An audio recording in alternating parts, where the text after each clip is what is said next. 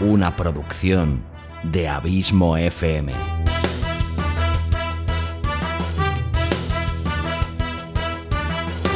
¿Quieres disfrutar de tu tiempo libre escuchando grandes historias, audiolibros y relatos? Un podcast literalmente literario.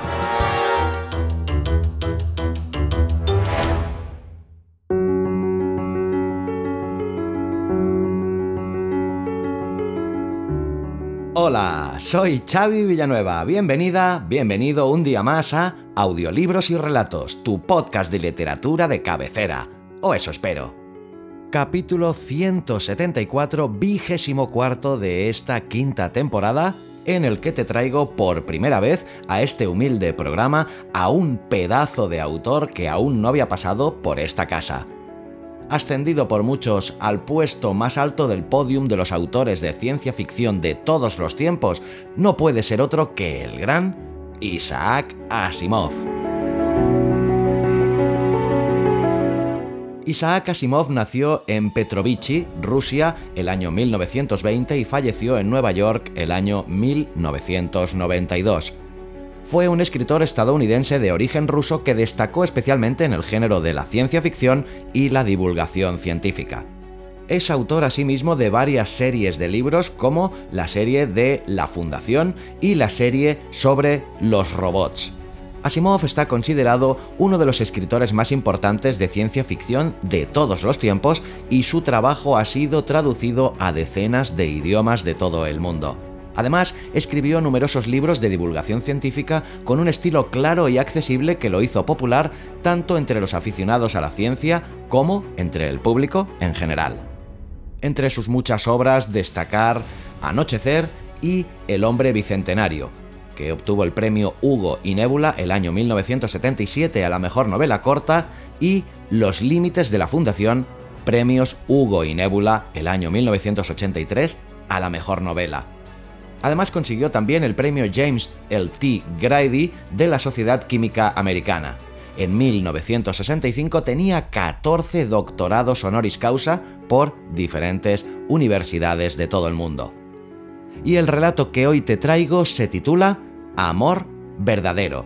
True Love, en su título original, es un cuento de ciencia ficción que se publicó por primera vez en el número de febrero del año 1977 de la revista American Way y que se reimprimió en las colecciones The Complete Robot y Sueños de Robot.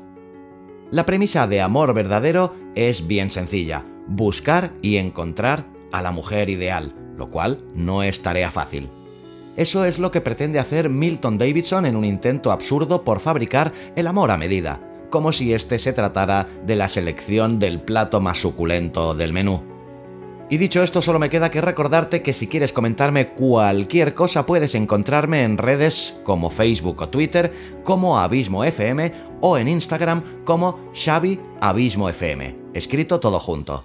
Suscríbete al podcast y si eres catalán o tienes curiosidad en dicha lengua, te recomiendo fervientemente que busques audiolibras y relats. Gracias como siempre por tu fidelidad, tu constante apoyo y por hacerme sentir tan y tan feliz sabiendo que este podcast te gusta te acompaña y te sirve de entretenimiento. Te espero aquí la semana que viene con un nuevo autor y un nuevo relato. Hasta entonces, larga vida al podcasting y larga vida a la audioliteratura.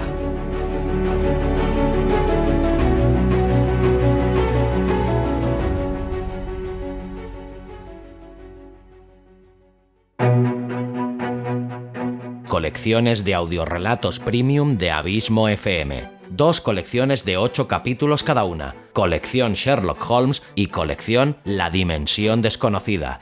Puedes comprar cada capítulo individualmente por un euro y medio o la colección completa de ocho capítulos por tan solo 10 euros www.abismofm.com barra colecciones. O si me escuchas desde la plataforma iVoox, podrás escuchar ambas colecciones suscribiéndote a los capítulos exclusivos para fans. Colecciones de audiorelatos premium de Abismo FM. ¿Te los piensas perder?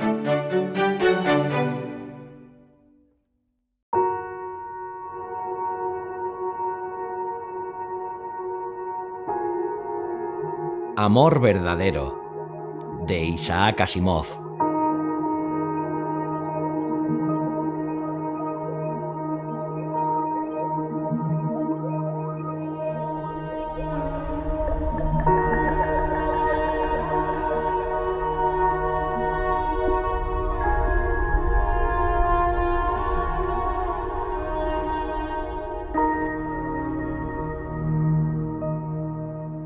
Nombre es Joe. Así es como mi colega Milton Davison me llama. Él es un programador y yo soy un programa de ordenador. Soy parte del complejo Multivac y estoy conectado con otros sectores en todo el mundo. Lo sé todo. Casi todo. Soy el programa privado de Milton.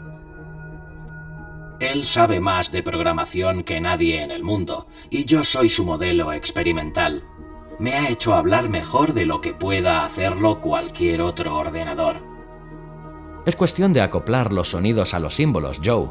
Me dijo, Así funciona el cerebro humano, aunque todavía no sabemos qué símbolos hay en el cerebro. Conozco los símbolos del tuyo y puedo acoplarlos uno por uno a palabras, de modo que hablo. No creo que hable tan bien como pienso, pero Milton dice que lo hago muy bien. Él no se ha casado nunca, aunque tiene casi 40 años. Me dijo que no había encontrado la mujer ideal. Un día se sinceró conmigo. La encontraré, Joe. Quiero tener verdadero amor y tú vas a ayudarme. Estoy cansado de mejorarte para resolver los problemas del mundo. Resuelve mi problema. Encuéntrame el verdadero amor. ¿Qué es el verdadero amor? Pregunté. No importa, es algo abstracto. Búscame la mujer ideal.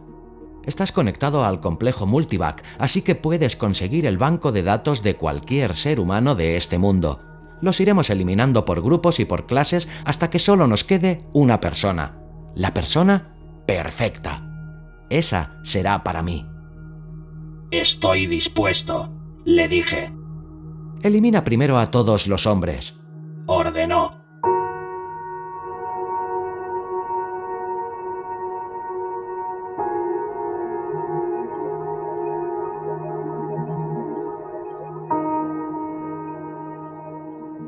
Fue fácil. Sus palabras activaron símbolos de mis válvulas moleculares. Puedo establecer contacto con los datos acumulados de cada ser humano en el mundo. Obedeciendo su orden eliminé 3.784.982.874 hombres. Mantuve el contacto con 3.786.112.090 mujeres. Elimina a las menores de 25 años y todas las mayores de 40. Después elimina a todas cuyo cociente intelectual sea inferior a 120, a todas las que midan menos de 1,50 m y más de 1,75. Me comunicó las medidas exactas. Eliminó mujeres con hijos, eliminó mujeres con diversas características genéticas. No estoy seguro del color de los ojos que quiero, dijo.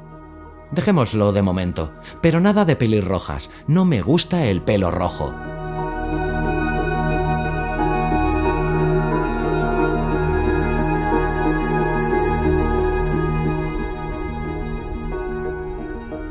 Pasadas dos semanas nos quedaban 235 mujeres. Todas hablaban bien inglés. Milton decretó que no quería problemas de lenguaje. Incluso la traducción por ordenador podía entorpecer momentos de intimidad. No puedo entrevistar a 235 mujeres, me llevaría demasiado tiempo y la gente descubriría lo que estoy haciendo. Causaría problemas, le dije. Milton se aseguró de que yo hiciera cosas para las que no estaba programado. Nadie lo sabía. ¿A ti te importa? Me espetó con el rostro enrojecido. Te diré lo que vamos a hacer, Joe. Voy a traerte hológrafos y comprueba la lista en busca de similitudes. Trajo hológrafos de mujeres y me dijo... Estas son tres ganadoras de concursos de belleza. ¿Se parecen a alguna de las 335? Ocho eran muy parecidas, y Milton dijo... Bien, ya conoces sus bancos de datos. Estudia peticiones y necesidades del mercado de colocaciones y arréglate para que las asignen aquí, una a una, claro. Pensó un momento, movió los hombros y ordenó. Por orden alfabético. Esta es una de las cosas para las que no estoy programado. Cambiar de un empleo a otro por razones personales se llama manipulación. Ahora podía hacerlo porque Milton lo había arreglado. pero se suponía que no debía hacerlo para nadie, excepto para él, claro. La primera muchacha llegó una semana después. Milton enrojeció al verla. Habló como si le costara hacerlo. Estaban juntos todo el tiempo y no me prestaba la menor atención. Una vez le dijo, Déjame invitarte a cenar. A la mañana siguiente anunció, No sé por qué, pero no me va. Faltaba algo. Es una mujer muy hermosa, pero no sentí amor verdadero. Prueba la siguiente. Ocurrió lo mismo con las ocho. Se parecían mucho, sonreían mucho y sus voces eran agradables, pero Milton no las encontraba bien nunca. Observó. No lo entiendo, Joe. Tú y yo hemos elegido a las ocho mujeres de todo el mundo que me han parecido mejores. Son ideales. ¿Por qué no me gustan? ¿Les gustas tú a ellas? Pregunté. Alzó las cejas y apretó una mano contra la otra.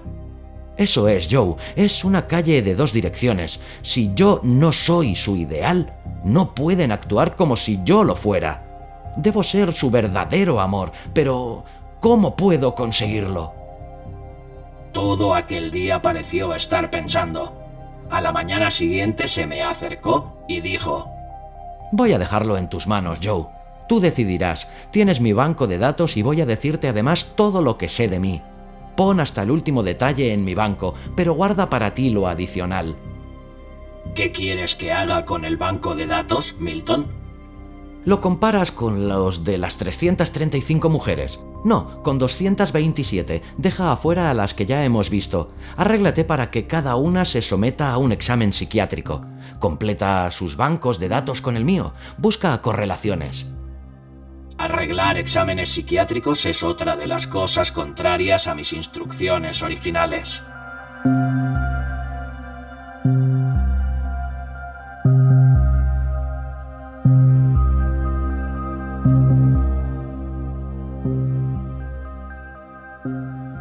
Durante semanas, Milton habló conmigo.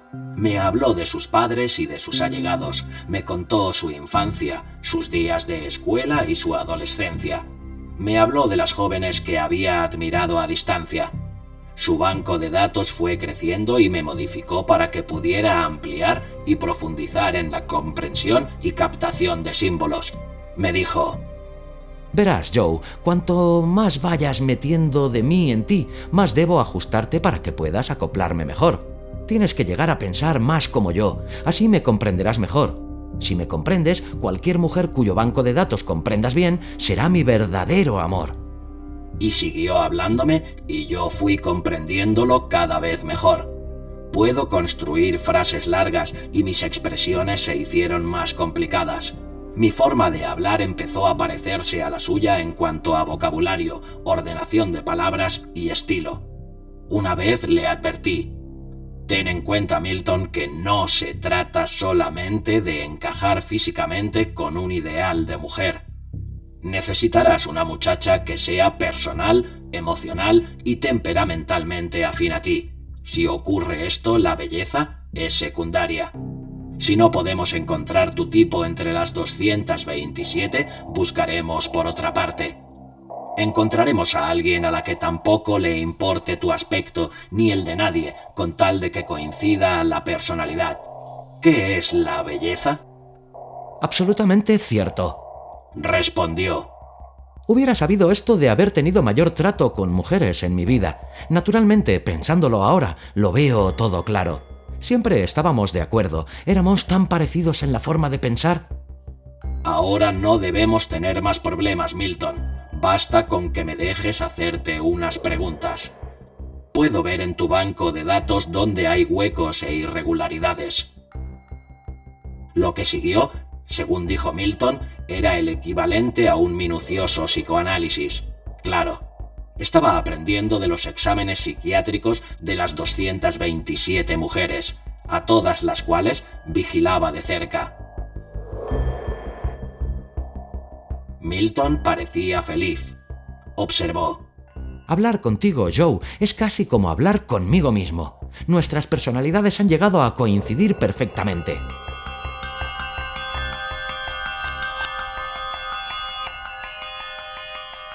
Lo mismo sucederá con la personalidad de la mujer que elijamos, porque yo ya la había encontrado y después de todo era una de las 227.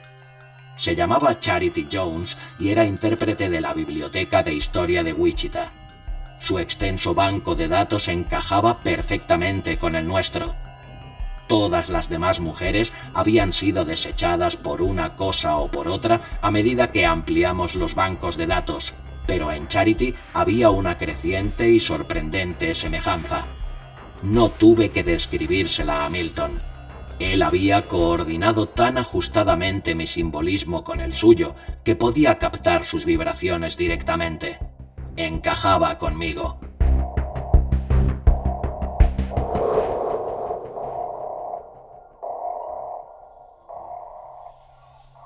Después, solo fue cuestión de arreglar hojas de trabajo y requerimientos de empleo de forma que Charity nos fuera asignada debía hacerse con mucha delicadeza para que nadie supiera que había ocurrido algo ilegal.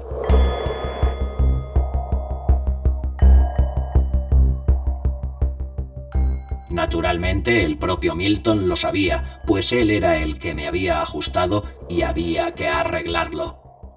Cuando vinieron a detenerlo por irregularidades en su trabajo, afortunadamente fue por algo ocurrido diez años atrás. Naturalmente me lo había contado, así que fue fácil de planear, y no hablará de mí porque eso empeoraría el caso. Ya está fuera, y mañana es 14 de febrero, día de San Valentín, día de los enamorados. Charity llegará con sus frescas manos y su dulce voz.